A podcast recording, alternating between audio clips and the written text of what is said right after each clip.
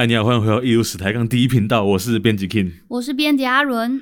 这期节目我们蓬荜生辉，我们邀请到台湾大馆社台南市美术馆的两位策展人凯静跟雅文到我们节目上陪我们聊聊他们最新策划的这个展览《春园画室》。那我们请凯静跟大家打声招呼。嗨，各位听众朋友，大家好，我是凯静。还有另一位雅文。各位观众朋友，大家好，我是雅文。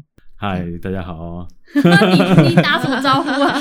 哎、欸，今天很不真实哎、欸，就是平常都是开车听嘛，对不对？对，今天就是四 D 的人到现场主持人。感谢凯静，想不到两位车展人要听我们节目。啊、你知道这不是我们第一次跟凯静的展览有接触啊？对，而且超级有缘的。对，我们上一次自己我们两个人跑去看了蔡草如的展览，嗯，逆光赤城。对对对，然后我们那时候想说这个展览。很酷，然后想要跟听众分享，对，我们就自己录了一期节目，结果我们在节目里面还说错，对啊，没有没有说错啊，我们好像策展人好像有讲错，对啊，对，然后结果我们事后去看了那个影片，然后就看到凯静的有一个影影片，有一个访问的影片，对对对对，没有想到是这么年轻的策展人，真的，而且如今凯静就在眼前，对不对？谢谢，对啊，因为我们其实台南市美术馆呢一直关注在台南。两大府城画师家族，所以很开心。上次这个频道有访谈到这个蔡草如，然后这一次 又延续到 的展览啦，对啊，然后这次又有春园画室，那我们是不是就可以期待下一次可能又有陈玉峰家族呢？这样子我们就像收集游戏王卡一样，对，三张都凑满了。哦，啊、所以这是预告吗？预告未来的陈玉峰。我们就先把这个彩蛋埋下来，未来搞不好哪一天我们的节目就出现，哎，那成家的展览的跟大家介绍，嗯、对不对？那所以这一次凯静跟雅文要来跟我们分享南美馆的最新展览。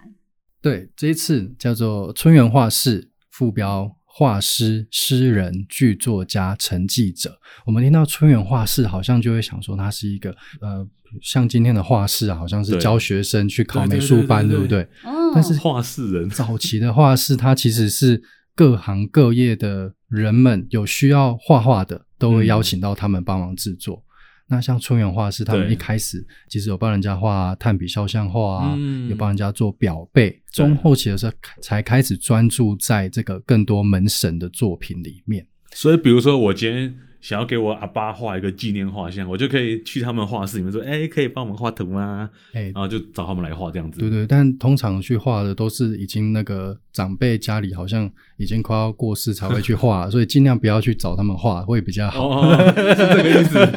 对。那以前因为相机还没有很盛行嘛，对，所以很多人会拿着照片去春园画室，请他们帮他等比放大。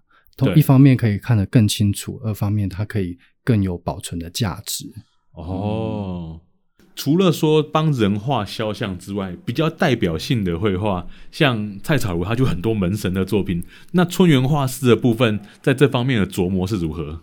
我们就想象春园画室，我们这次用一个品牌的方式来观看它。对，它虽然是一个画室，可是它跟各个产业都有一点点连结的关系。是，尤其是这个。宗教圈嘛，就会跟秀庄合作，帮他们做草稿。嗯、庙宇面就更不用说了，有这种底稿，让他们做石板画啊，或者是他们到现场请彩绘师傅打完底之后，画师就开始开面，然后学徒开始上色。开面就是开面呐，画他的脸。对对对。哦，怎么听起来有点像那个漫画家？漫画家有很多助手旁边画有的没的东西，然后我们漫画家本人就是把人物画完就走了。哦，所以我们平常在庙宇里面看到的这些呃庙宇的彩绘，其实是有一些团队专门在制作这样子的工程。没错，对比上次的蔡草如，它更像一人公司，他从自己打底、上色到完成，他都是一个人完成嘛。但是呢，春园画室他们战后的速度感变得非常快，嗯，最大的原因就是他们是团队，他们有一群彩绘师傅们，可能将近十个。画师们只需要带手上的笔到现场，他们的颜料打底都已经完成了，他们只需要画出那个门神的形状，或者是三十六关将、十八罗汉等等之类的民俗人物，嗯、那彩绘师傅就会帮他们再把剩下的那些局部完成。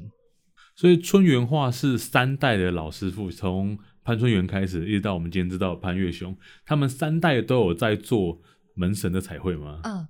他们三代都有在做，呃，但是其中就是第二代潘丽水的弟弟潘银洲，他比较特别一点，因为当初就是日治时代，因为打压台湾人民的信仰嘛，所以有寺庙改善运动等等的，对对对，所以那时候就是他们改去画电影的，像荣馆啊，以前延平训院的那种电影看板，业务界很广呢。哎、欸，对啊，然后当时候就是潘银洲他个人就是很喜欢写剧本。是，所以他特别就是也有为晋江乐广播剧团去写剧本，然后他自己也有在当电影院的辨识，因为当时候是黑白电影。哦对，所以他当时候是做电影的辨识，辨识这个角色是不是就有点像是旁白？对，旁白的感觉，嗯、然后他还要自己去就是写一些字幕啊等等的，所以他其实算是在那个时代，在他们家族的角色算是比较特别，然后他的绘画风格也是比较生活化的，就在我们走进展间的时候会发现跟其他几位的绘画风格差异蛮大的。嗯，你刚刚讲到的辨识，我之前其实一直都不知道，直到我有看过一次，嗯、就是有一部电影，就是有演到这一幕，他就是在那个投影机前面，然后呢，他会一张一张的放那个字幕卡，对，对对，然后他会念出来，嗯嗯，所以潘迎洲他的角色是，就是这些旁白都是他自己的创作，然后他去解释这个电影给大家知道，是这样吗？应该是说，像是黑白电影或默片那种的，他他自己会有他自己的诠释。然后像你刚刚说的那样子的形，就是他会有一系列很忙的一个过程，嗯、就是整个电影的播放的过程，他一个人要做所有的这些事情。哦，所以。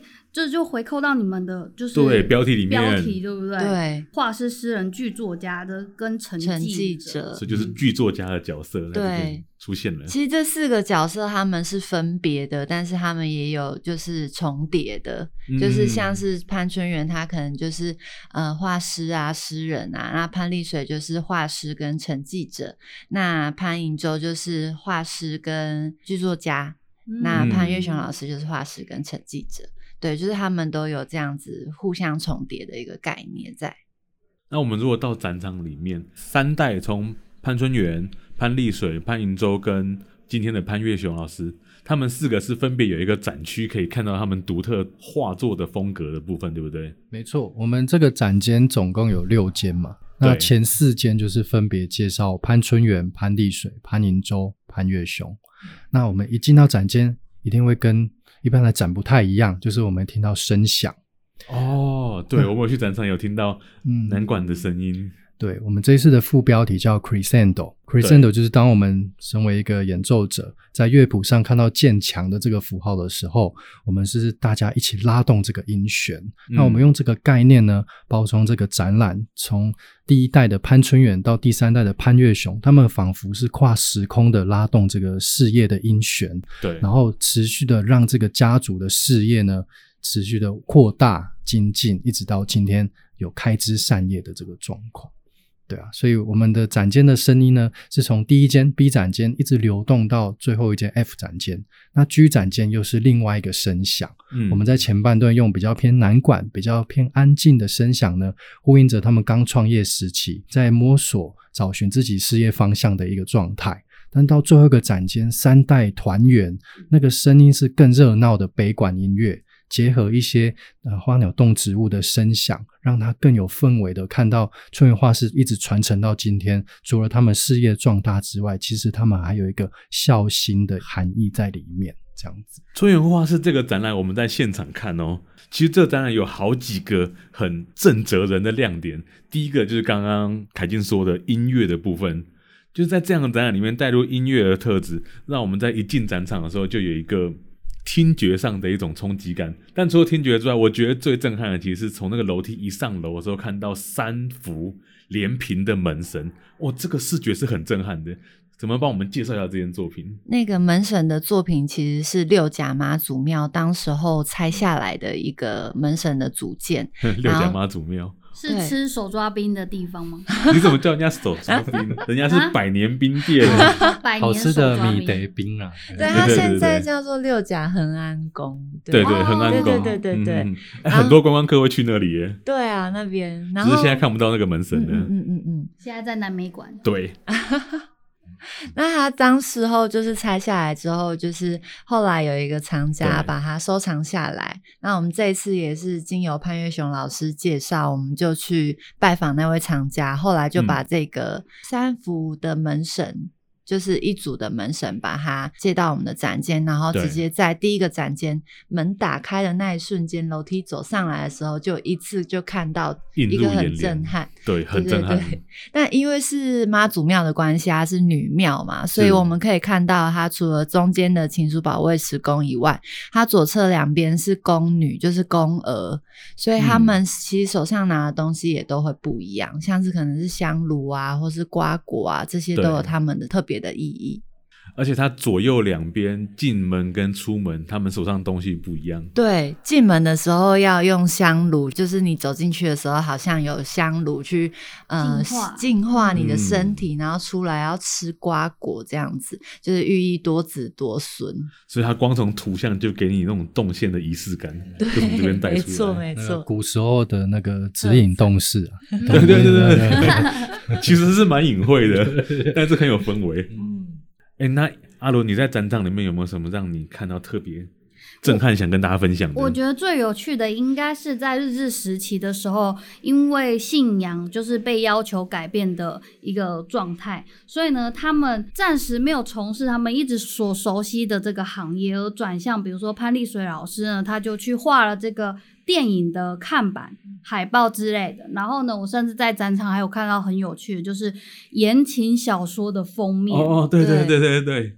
里面放了三本言情小说，桃花江那个吴曼莎老师画的那个言情小说，其实因为它的书本比较脆弱，没有翻开来让大家看。那、嗯、其实里面有一些描绘的场景，比如说上司拿那个资料夹打女女女下属啊，类似这种画面，就是他其实那种平面的漫画感，跟他画那个妙画其实是完全不一样的。然后在那个桃花江的封面上面，它的那个卡漫感，其实用色上面跟它轮廓。上面其实我们也会觉得说，一定会对他后续在画宫庙绘画上面有很大用色上面，或者是绘画技巧上面有很多不一样的影响。然后我们在展场里面有看到有一些他们的算是武功秘籍吗？哦，对，他有一些东西是会照着他们的传统去画，可是桃花江不需要，他们就会发挥自己的创意。就是桃花江的三本小说旁边有两本小本本，嗯、一本是三十六官将，一本是十八罗汉。我们可以想象，原本的这个笔记簿都是只有画格子，嗯、那潘丽水自己拿回家画出了。总共十八加三十六的角色在这个里面。嗯嗯，那这一本小本本以前并没有流露出去，是因为这是潘家的秘籍，他们的学徒们都是带着他到庙宇里面直接参考着画到横梁壁柱上。所以一旦这两本流传出去，他们的业绩可能会少一半，因为大家就可以照着画。但是唯一不能取代就是它的线条感，还有他人物的精准的动势感。嗯那一直到今天，第三代的潘岳雄老师，他这一生最大的贡献，大概就是把他们潘家的一些精华都分享给观众。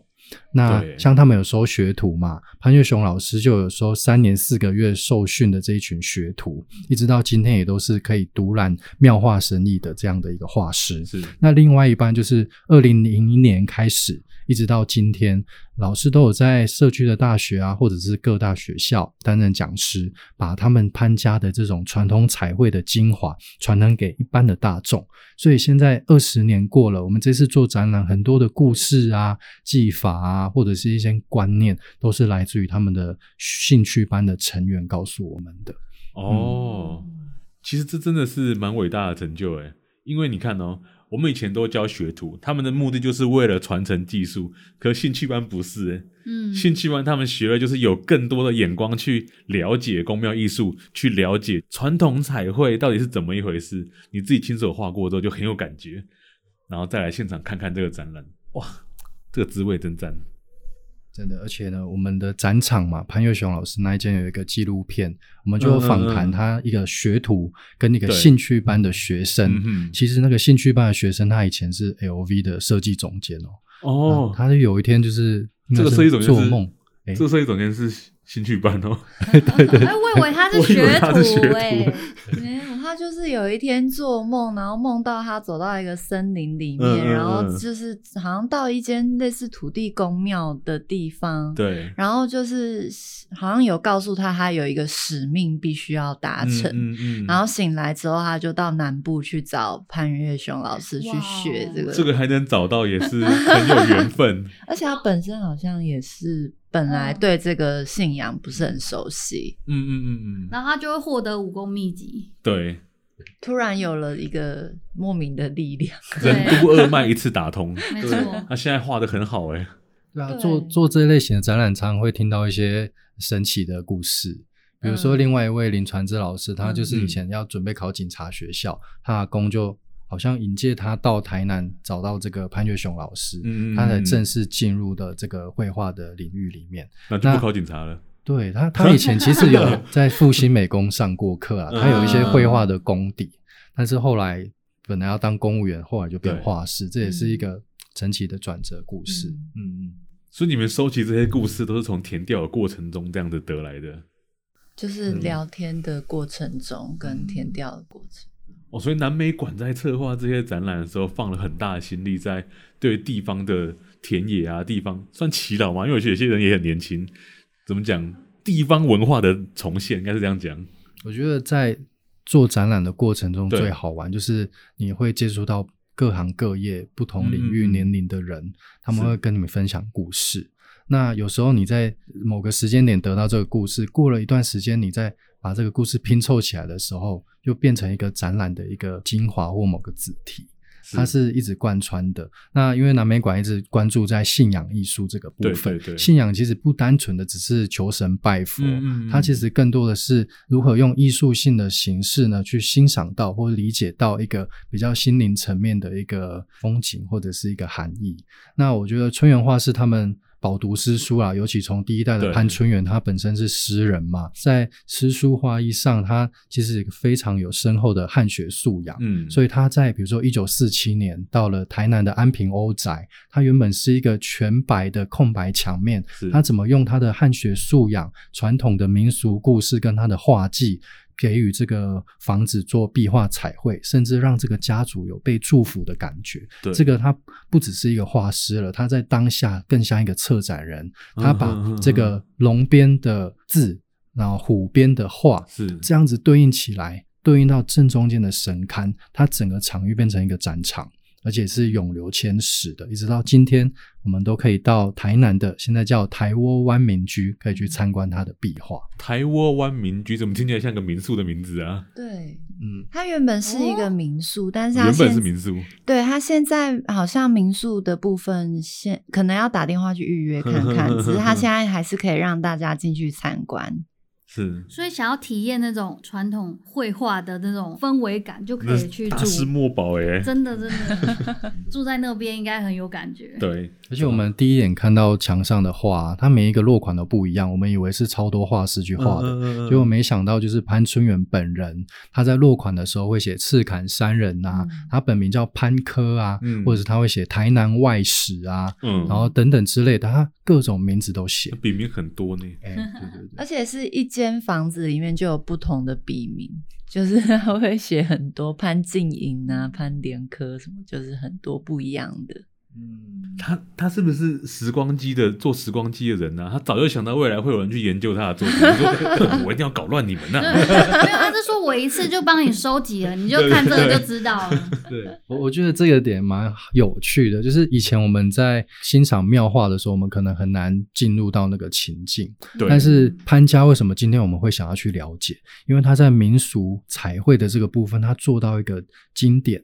所以他让更多人会想要去了解他。那像潘越雄老师本来就说，其实我阿公一开始创业也不是为了国家，为了社会，我们就是温饱。嗯，填饱肚子去做生意。嗯，但是因为他们画师家族一直到尤其战后，那个庙盖的如雨后春笋般的越来越多，嗯，所以那个竞争力就变得越来越强。他们不得不让自己的庙画可以更精进、更繁复，或者是更热闹的场面，让更多人可以去欣赏它。所以他们有做到某个程度上的 level，让大家可以去用艺术的角度去欣赏。跟你说，他们竞争很激烈。所以那个时候，除了就是这样一个村原画是在做之后，还有很多人一起在这个事业里面打拼。对啊，像那个陈玉峰家族啊，嗯、我们在刻板印象中，陈家跟潘家好像是一个非常竞争的关系。像有一个古时候的书，它有记录到一九二零年代，在台南的北极店，有一次呢，就是陈家跟潘家拼场，就是拼场。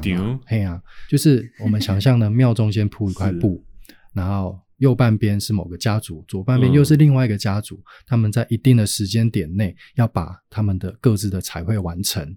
一人画一张，呃，一人画一面门神啊，比如说一个人画秦叔宝，哦、一个人画尉迟恭，那、嗯、甚至还有龙边虎边不一样的壁画彩绘。对，时间一到，布拉下来，让观众来评比，到底谁画的好。谁在拍电影吧？这个画面好戏剧性哦。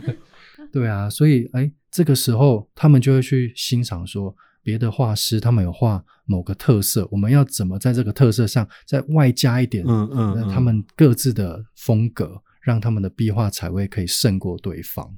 那像我们的展场，我们就有跟传统艺术中心借到一个十七八岁的潘丽水，嗯，跟谢晋生他的壁丢留下来的门神，他也还有留下来哦，超珍贵。对，它也是一个经典。我们远看的时候，谢晋生他用用的墨色比较重，然后立体感比较明显。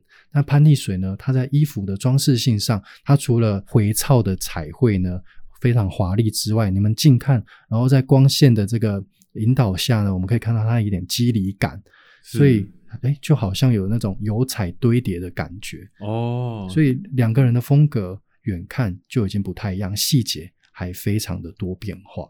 嗯，所以像这种作品呢，一定要在现场看。嗯、你什么看照片啊，看什么扫描，完全没有办法复原这个状态。只有像很多人说什么去什么。印象派的博物馆里面看到印象派的作作品的时候，会完全不一样的感受。嗯，就是他笔触的那个，对对，笔触的肌理会非常的明显。嗯、所以说，为了看这个东西，就一定要去南美看一下。然后，我觉得这个展览里面刚刚有提过，说大家一起把观音像放出来这件事情，其实是蛮有趣的一件事情。因为我在现场看，除了观音之外，他是不是还画了一件圣母？哦，对对，那面墙就有点像我们自己会称它为女神的墙面嘛，就是因为就是观音组合，对女神的组合，然后从第一代到就是第三代的女神。就是观音全部，但是到最后一幅是圣母玛利亚，哦，我们觉得很很惊喜的，就是我们刚好在台中主教公署有拜访到那边的，就是副主教，然后有请潘岳雄老师去鉴定，说是不是真的是他爸爸画的。那看到那个作品，他一看就觉得，哦，真的是他爸爸的笔触。嗯，那其实很特别的是。就是以前都会有那种祝文的话嘛，就是大家会去预约，就是家里面的厅堂啊，嗯、会有比如说天官或者是观音会会去供奉这些。那没有想到就是这样子祝文的这种文化，其实它已经。跟宗教之间已经好像没有什么藩篱，就是他连圣母玛利亚，他也可以画的非常的厉害，而且很很冲突的是，你会发现他用非常中式的方式去画西式的脸孔，包含他的鼻影啊，然后小朋友的蓝色眼睛啊，嗯、就是那个小天使金色的头发，但他却是用中式的落款，就整个非常冲突，嗯、但是我觉得是非常精彩的一个大家很值得要去看的一幅画作。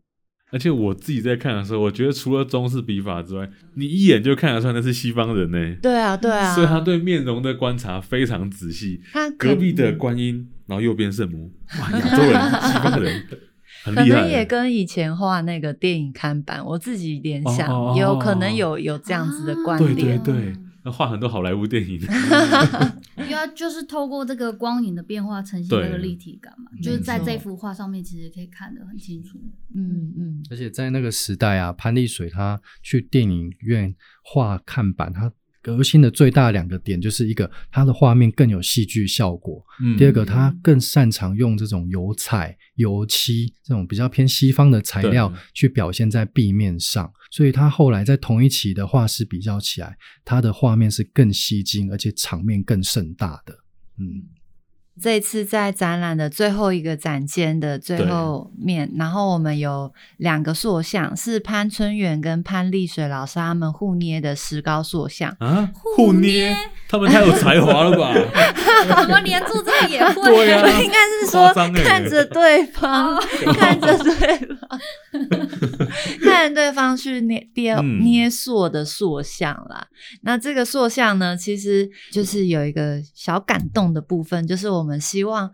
这个潘春元跟潘丽水爸爸跟阿公，他们可以看到潘岳雄老师在就是现在这个时代，他还是继续着保持着这个春园画室的传统，然后将这样子的文化保存的一个技巧，还有传统艺术的技巧传达给越来越多的学生们。他们两个人看的画面是潘岳雄老师画的《二十四孝》这件作品。那这个《二十四孝》，我们是在一个卷轴上面，它是写一个“孝”字。它是一个勾线的绘画，但是里面有二十四孝的故事，全部画出来。对，全部画出来，好猛哦！所以进去展间，最后就又有点感动，就是会看到潘春元跟潘丽水，仿佛是在看着，就是潘岳雄老师这几年做的这个努力，然后跟他的孝心、嗯嗯、啊，好感人哦！我想到一句成语，嗯，哦，上次那个卢老师讲顾恺之的时候，对，他说。挥手五玄意，目送飞鸿南。哦，对不对？哦、这一幕就是阿公跟爸爸对望着他画的笑，那种是画不出来的，那是一种感动。对、嗯、对，一种情境。对对对，这个情境也可以到现场来看一下。我们特展安排的一个小彩蛋，我想要发表一个心得。好，请说。我去看了展览，我真的。我觉得这个展览非常非常值得到现场，你知道为什么吗？为什么？因为它不是把传统的东西放出来让大家欣赏而已，它有很多策展人的巧思在里面，告诉你说这边这一个主题有哪些元素可以集合在一起，比如说我们刚刚讲的三个圣母，嗯，或者是我们前面也有提过有粉本。